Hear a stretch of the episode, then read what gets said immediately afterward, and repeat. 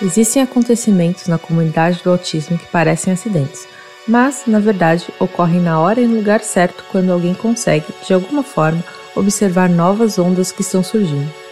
A neurodiversidade é um dos maiores exemplos. Com vocês, Judy Singer.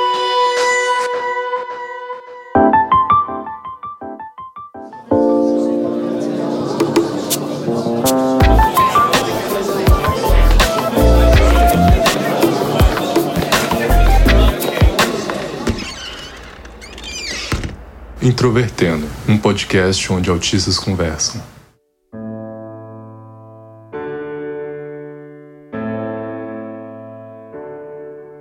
Judy Singer é uma figura enigmática. Ela é australiana, mas publicamente não se sabe quando ela nasceu. Sua mãe, nascida em 1926, era uma sobrevivente do Holocausto, e seu pai, um homem comum que envelheceu com as dificuldades sociais enfrentadas pela esposa.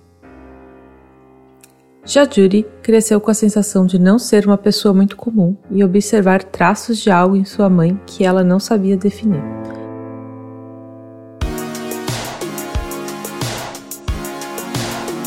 Durante as décadas de 1980 e 1990, depois de se tornar mãe solteira, estudando bastante e tendo contato com o livro Um Antropólogo em Marte, de Oliver Sacks, ela teria chegado a uma resposta que explicaria sua mãe, sua filha e a si mesma, o espectro do autismo. O cenário da época era de muitas mudanças. Uma nova edição do DSM trazia a Síndrome de Asperger. O movimento das pessoas com deficiência começava a engatinhar no campo do autismo. E a própria Judy, como mãe e possível autista, se via entrelaçada em tantas diferentes visões sobre o autismo e o ativismo. Com o declínio da psicoterapia, a emergência da neurociência como autoridade e as comunidades e fóruns na internet, Judy cunhou o termo neurodiversidade. Era a forma perfeita de legitimar uma nova visão sobre deficiências que permaneceram em larga invisibilidade no discurso social. Mas nada foi muito fácil. Apesar do termo ter ganhado sua tese publicada em 1998 e todo um movimento de autistas ter se consolidado, Judy permaneceu quase irrelevante, especialmente na Austrália, onde desenvolveu algumas atividades sociais.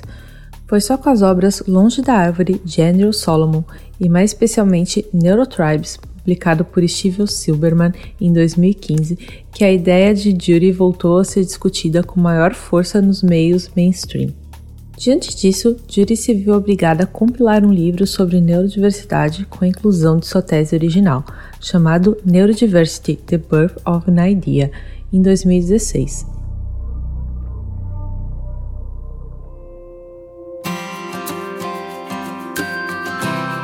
Mesmo assim, ela não se manteve tanto nos holofotes.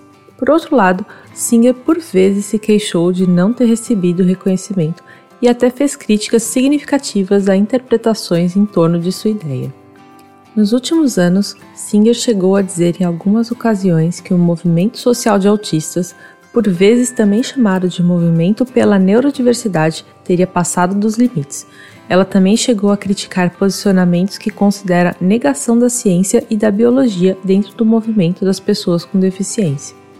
Apesar disso, o trabalho de Judy tem sido cada vez mais reconhecido e, ocasionalmente, ela palestra em eventos sobre autismo e neurodiversidade em vários países, como a própria Austrália e o Reino Unido. Sua mãe morreu em 2016 e sua filha atualmente é uma mulher adulta.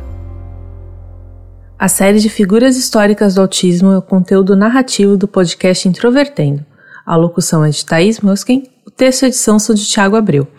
O Introvertendo é uma produção da Superplayer Company.